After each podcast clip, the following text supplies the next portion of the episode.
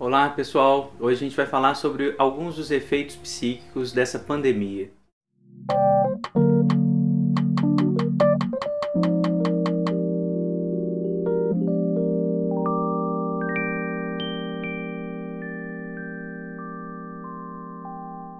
Pessoal, fiz uma pesquisa rápida né, no Instagram, no Facebook com vocês. Queria, aliás, agradecer por todo mundo que comentou nessas postagens sobre questões, né, críticas, enfim, ideias que estão vindo a partir da pandemia, né? O que que tudo isso que está nos acontecendo aqui por conta da pandemia da Covid-19, o que que isso traz, né, para as pessoas, o que que eu consegui colher, né, dos relatos. Vamos conversar um pouquinho sobre isso.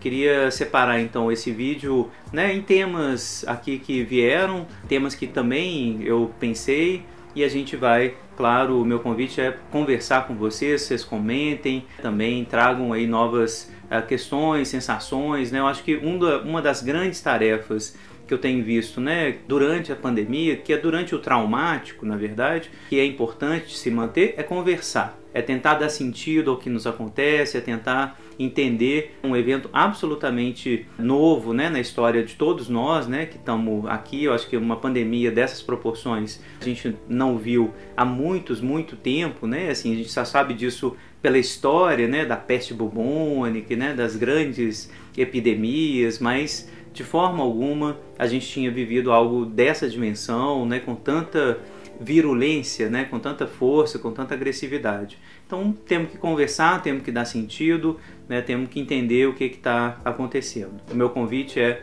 vamos fazer isso junto. Existem três grandes reações que a gente consegue localizar: a negação do que está acontecendo, como se não fosse nada sério ou importante, o otimismo de que a gente pode inclusive ler isso que está acontecendo como uma porta de oportunidades, uma janela de oportunidades muito importante, como algo que vai trazer um mundo novo, e tem também uma reação da ordem do pânico. Então são três grandes grupos assim que eu consegui localizar pelos comentários que eu tenho visto, os comentários que eu recebi: o pânico, o otimismo e a negação.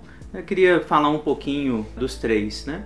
No que tange a negação, parece que tanto o presidente Messias quanto o presidente Trump nos Estados Unidos né, encabeçam um pouco esse tipo de postura que se mistura um pouco com uma postura necroliberal que eles representam esse movimento de um neoliberalismo acentuado que não importa literalmente, agora literalmente mesmo, com a morte das pessoas, tendo em vista a manutenção do mercado. Então, as primeiras reações né, do Trump à pandemia geraram o que efetivamente está acontecendo agora nos Estados Unidos, né, um número gigantesco de mortes e também a recusa sistemática do presidente Messias aqui no Brasil também aponta para um aumento sistemático dessas mortes, né, assim, uma postura bastante responsável em se tratando de figuras públicas que deveriam seguir as recomendações né, da Organização Mundial de Saúde, dos grandes infectologistas, tanto dos Estados Unidos quanto do Brasil, que tem um corpo médico né, de infectologistas muito, muito consistente, muito competente. Né? A infectologia no Brasil é reconhecida mundialmente como uma das mais competentes do mundo. Por exemplo, a Fiocruz, que controlam, estudam epidemias, enfim, epidemiologias que são muito graves também. Né? Então é absurdo não escutar na medicina em prol do mercado. Mas, claro, dentro desse grande campo da negação não estão apenas os necroliberais, como os grandes empresários que acabam dizendo né, de um cenário apocalíptico do desemprego, né, da fome, do colapso social por conta da parada na economia. Então, também, é claro, todas essas pessoas que simplesmente estão indisponíveis para mudarem as suas rotinas, que querem continuar a viver independentemente do que está acontecendo no mundo. Então, isso varia enormemente né, desse grupo de pessoas. Vi, por exemplo, relatos de atletas que se recusaram a parar suas práticas esportivas e que vão né, sair às ruas, que querem frequentar os ambientes de academia, etc., porque não querem saber dos resultados possíveis da doença que tem se espalhado, querem manter suas práticas. A negação ela aparece de várias formas em vários campos. Então é uma reação comum diante do traumático, diante de episódios muito violentos, né, que retiram a nossa rotina. A negação ela é um conceito fundamental para a psicanálise. Eu fiz um vídeo bastante longo sobre isso, né, um mini curso sobre esse texto do Freud, né, Die Verneinung, a negativa, a negação. Lá nesse mini curso, né, eu explico a partir do Freud que a negação ela é a base da constituição subjetiva. Portanto, uma reação esperada de muitas pessoas diante daquilo que causa desprazer, que causa dor, que causa angústia é dizer isso não existe, eu não quero saber disso, isso não tem nada a ver comigo, né, eu consigo passar por isso incólume, isso não me afeta. O segundo grande grupo, o grupo dos otimistas, tem aparecido também nesses comentários, né, nessas conversas que eu tenho tido, e são interessantes de, de serem ouvidos porque, de fato, não só são janelas de oportunidade que aparecem, inclusive para o próprio capitalismo, né, assim, as indústrias produtoras de material de limpeza, né, de álcool, de testes para doença, enfim, para o material hospitalar, enfim, tem, tem toda uma logística que vai se readequar, né, as grandes indústrias que fazem a logística das entregas por internet, a Amazon, por exemplo, ou a Netflix, né? Você tem, enfim, uma readaptação muito rápida do capitalismo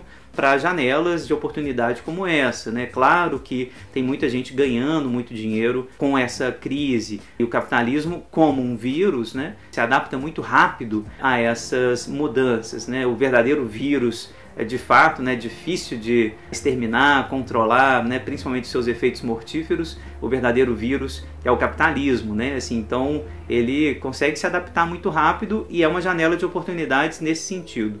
Mas também dentro desse grupo dos otimistas tem aqueles né, que estão vendo esse cenário como um cenário que vai ser um divisor de águas no sentido de mostrar que a economia então não era assim tão fundamental que a vida humana vale muito mais, que esse cenário possa produzir um certo tipo de consciência social, consciência humanitária, ecológica, que possa ser utilizada depois que tudo isso passar. A ideia é visível que a poluição diminui, que nós é, efetivamente não precisávamos trabalhar tanto, produzir tanto, consumir tanto quanto estávamos fazendo antes da pandemia. Tudo isso pode mobilizar de fato uma série de percepções internas e externas que o nosso modo de vida pode se modificar e isso é algo bastante importante né, para a gente reavaliar a nossa existência.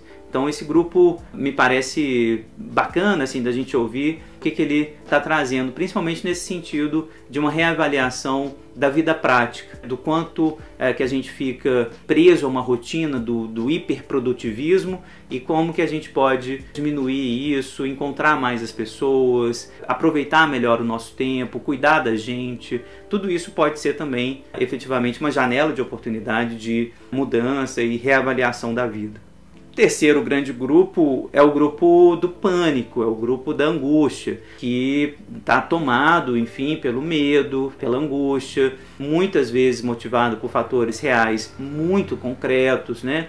A perda do emprego, a perda do trabalho, principalmente essas perdas econômicas, mobilizam muita angústia, muita ansiedade e o pânico se instala. Esse grupo também tem que ser ouvido, eu acho que é o grupo prioritário né, para a gente do campo PC é o grupo prioritário a ser ouvido e acolhido, no sentido de que eles precisam ser ouvidos tanto do ponto de vista psicológico, psicoterapêutico, quanto do ponto de vista político. Né? É absolutamente fundamental e urgente políticas públicas que voltem a sua atenção para esse público que vive uma situação de perigo e desamparo real da importância das políticas públicas de investimento real, né, das bolsas, de um tipo de bolsa família mais universal, né, mais generalizado para as pessoas em situação de desemprego, né? A maior parte do mercado no Brasil, a gente sabe disso, agora é um mercado informal, né? É um mercado desprotegido das leis trabalhistas e isso gera um pânico justificado, né? Assim, não ter dinheiro para comer, para necessidades básicas, é de fato algo a se preocupar. Mas para psicanálise, a gente sabe disso, a situação do trauma não é coletiva, no sentido de que não há um trauma coletivo em si. O traumático ele é sempre individual, né? ele vai afetar cada um à sua maneira. Não existe trauma coletivo para psicanálise, né? Assim, o, todo mundo vai passar por isso a partir de um determinado lugar subjetivo. Um exemplo que eu gosto muito de dar em aula é quando a gente sofre um acidente de avião ou de carro, né, uma turbulência muito grande no avião, por exemplo. Nem todo mundo que está ali no, nesse voo vai ficar traumatizado, apesar do evento ter sido o mesmo. Né? Tem pessoas que logo em seguida já estão viajando de novo, estão lendo e trabalhando no avião normalmente. Outras pessoas no mesmo voo nunca mais vão, vão conseguir voar sem uma crise de pânico se instalar. Porque cada um tem uma história individual, cada um tem uma história singular que dá abertura para o traumático se instalar a partir daquele evento. É importantíssimo lembrar disso, pessoal. Há algo de real, pandemia, no vírus, na possibilidade da morte. É importante que a gente ouça a ciência quanto a isso, né? O vírus mata, ele imobiliza a nossa rede de saúde pública, ele é altamente é, virulento, né? ele é violento, ele é agressivo. Então assim, é importante ouvir que há um perigo real.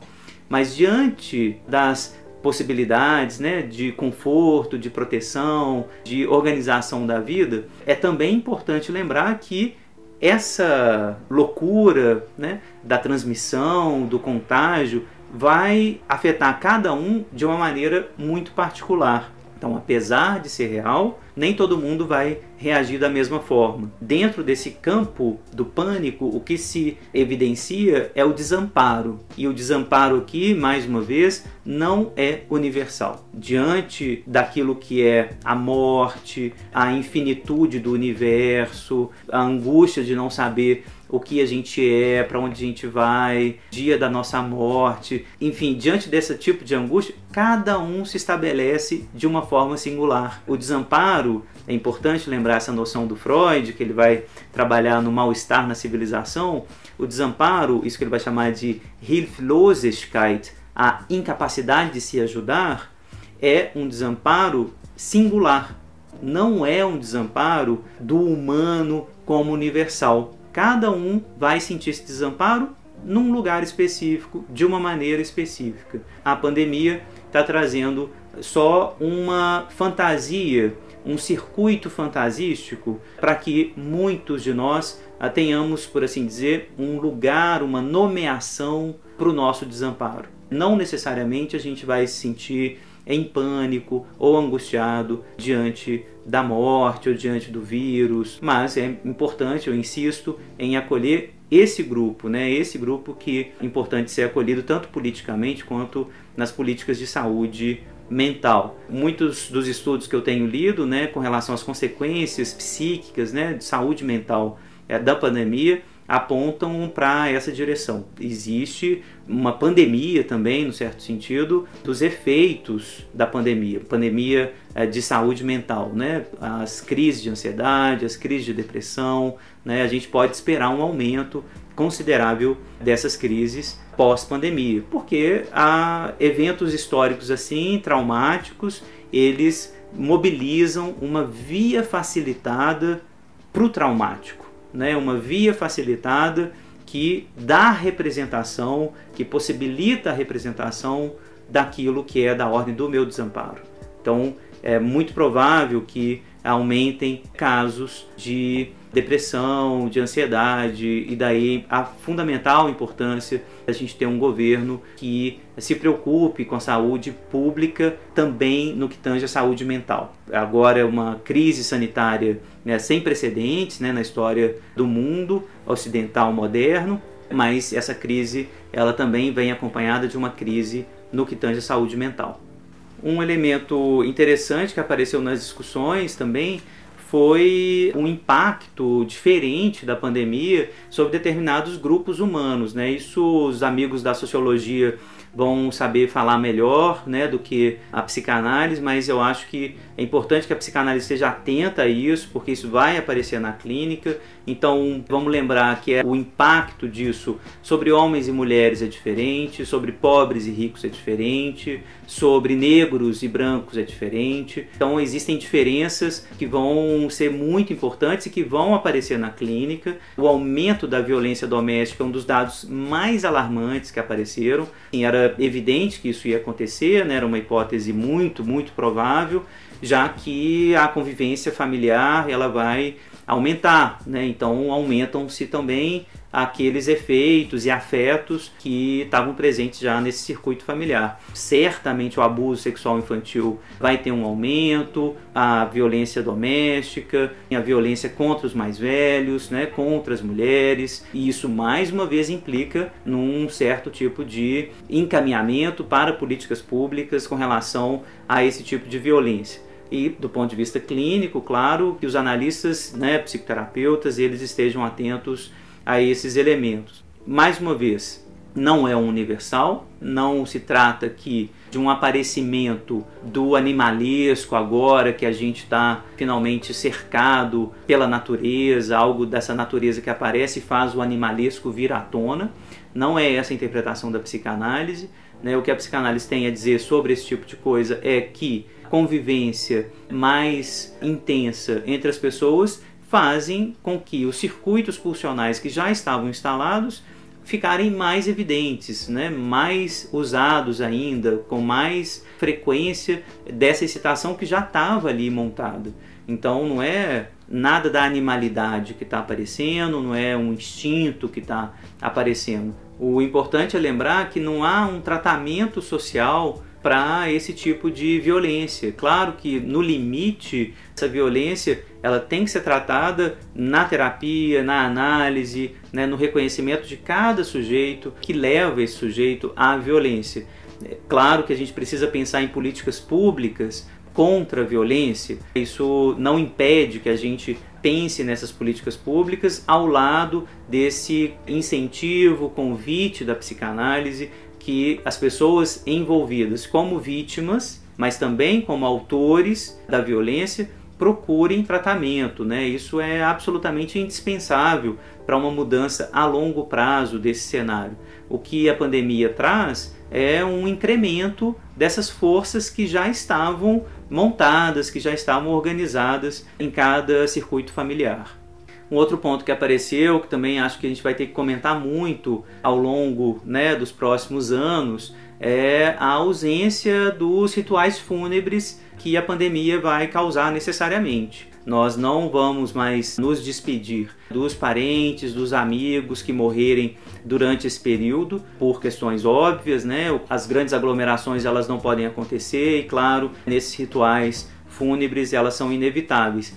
Isso não vai acontecer e isso tem um peso enorme para a gente na nossa cultura. Deixar de despedir de alguém, deixar de nomear às vezes a lápide, de ter o lugar do corpo, né, ali identificado, humanizado. Tudo isso faz parte da nossa cultura há milênios, né? Vamos lembrar da leitura que a gente faz né, a partir da psicanálise. O Lacan fez uma leitura linda da Antígona do Sófocles a partir desse elemento. Né? Assim, os gregos já falavam da importância das exéquias fúnebres, né? assim, de como é importante humanizar o cadáver, né? de como que isso é uma lei anterior a qualquer lei humana. A Antígona gostava de apontar né, para essa lei divina que é produzir a humanização do cadáver. O cadáver não é carniça a ser dispensado em qualquer lugar. O cadáver ainda é um resto do humano que tem que ser nomeado, que tem que ter um lugar, que tem que ter uma certa dignidade que as nossas práticas culturais fornecem. Então, isso vai ser um problema, né? A gente lembra de como isso é um problema durante as ditaduras militares, né? A ditadura no Brasil, isso aconteceu, né? Dos corpos desaparecidos, né? De como que esse luto é particularmente penoso, no limite impossível de ser feito. É o luto de alguém desaparecido sem o cadáver, sem as exéquias fúnebres realizadas. Né? Então a gente já tem um exemplo disso e eu acho que isso talvez apareça aí como problema clínico em breve. Importante então já começar a pensar né, assim, na simbologia, na simbólica toda que envolve o sepultamento, a ideia das exéquias fúnebres ausentes durante esse tempo. Finalmente, uma das questões que apareceram lá nesses comentários foram os efeitos da solidão produzidos pelo confinamento. De como é difícil pensar nesse tempo nas relações sexuais, né, nas relações amorosas, nas relações de amizade, na ausência desses encontros, principalmente aqui no Brasil, onde a gente é muito marcado pelo contato físico, né, pelo encontro que passa muito pelo contato físico, abraço, beijo, mesmo entre amigos, né, nosso estilo cultural é um estilo que passa muito pelo toque, é um estilo que envolve contato, mas agora o contato virou contágio, né? E a psicanálise, ela trabalha muito sobre esse tabu do contágio, né? Isso que aparecia apenas como um certo delírio, fantasia hipocondríaca do contágio, um delírio da neurose obsessiva, né, uma fantasia muito grave, algumas vezes na neurose obsessiva, de que há uma sujeira, há alguma coisa mortífera que eu não posso encostar, eu não posso tocar. Isso que vinha como tabu do toque, que o Freud falou bastante disso, né? o Ferenc falou, o Abraham falou, né? porque aparecia já lá no século XIX, início do século XX, essa ideia de que algo do toque não podia acontecer. Mas agora a gente está vendo né, o relato que eu estou colhendo de várias pessoas, pacientes, amigos, colegas, é que a gente está vendo a falta do toque, né? a gente está sentindo a falta desse contato, né? seja entre amigos, seja efetivamente entre né, casais, enfim, amantes que não podem mais se encontrar, que estão tendo uma quarentena amorosa, por assim dizer, e que é muito penosa. É mais uma vez uma, um elemento para a gente pensar junto, assim, do, do quão importante é reconhecer nesses momentos também né, a gente vai ter aí essa variação dos pessimistas e dos otimistas, né, o valor dessas relações. Não é só então o reconhecimento do mal-estar na civilização uh, que interessa, é também o reconhecimento aqui nesse momento do bem-estar que a cultura, que o encontro produz. Né? Eu acho que é um elemento importante. Se antes da pandemia a gente sempre valoriza, né, a partir da psicanálise, né, esse mal-estar do encontro, agora, durante a pandemia, é possível tornar mais visível o quão importante é o encontro, quão importante é encontrar, entrar em contato. Na metáfora né, que o Freud utiliza do Schopenhauer, no Mal-Estar na Civilização, o Schopenhauer traz um símile, né, que a humanidade é um, um tanto de porco-espinho num dia de inverno muito frio. Se aproxima demais, se espeta se se afasta demais, morre de frio. Freud vai usar esse símile para dizer do mal-estar na civilização, né? que a gente sempre vai produzir mal-estar quando está muito próximo um do outro. Mas o que a quarentena tem mostrado, o que esse isolamento tem mostrado, é que o mal-estar também se produz de forma acentuada nesse distanciamento. Esse dia frio, por assim dizer, ele é muito penoso também. Né? Ele é tão penoso quanto muitas vezes né, o contato desagradável com o outro, né, o contato que vai trazer, enfim, essa alteridade difícil de metabolizar. Então é um elemento novo que está aparecendo, que me faz pensar, inclusive, no, naquilo que o Norbert Elias, no processo civilizatório, diz, né, brincando com Freud, né, que o mal-estar também aparece diante da falta da civilização, da ausência do pacto civilizatório. Né? E uma das coisas que estabeleceu o nosso pacto civilizatório é esse contato amoroso, esse contato efetivo entre os corpos, a troca corporal entre uns e outros. Isso foi muito importante para o estabelecimento do nosso pacto civilizatório e quando isso se perde, algo de importante se perde. Então é mais uma janela para a gente pensar o tamanho da importância disso, como que isso entra na nossa vida daqui em diante. foram esses os pontos que eu localizei nas postagens que eu fiz no Instagram, no Facebook. Volto a agradecer a vocês né, pela participação. Queria que vocês continuassem aí a participarem dessa conversa. Eu acho que é absolutamente indispensável produzir sentido a partir disso que faz o sentido desaparecer, que rompe as nossas tessituras narcísicas, né, os nossos códigos que organizavam a nossa vida estão em rompimento, estão muito tensionados por essa pandemia.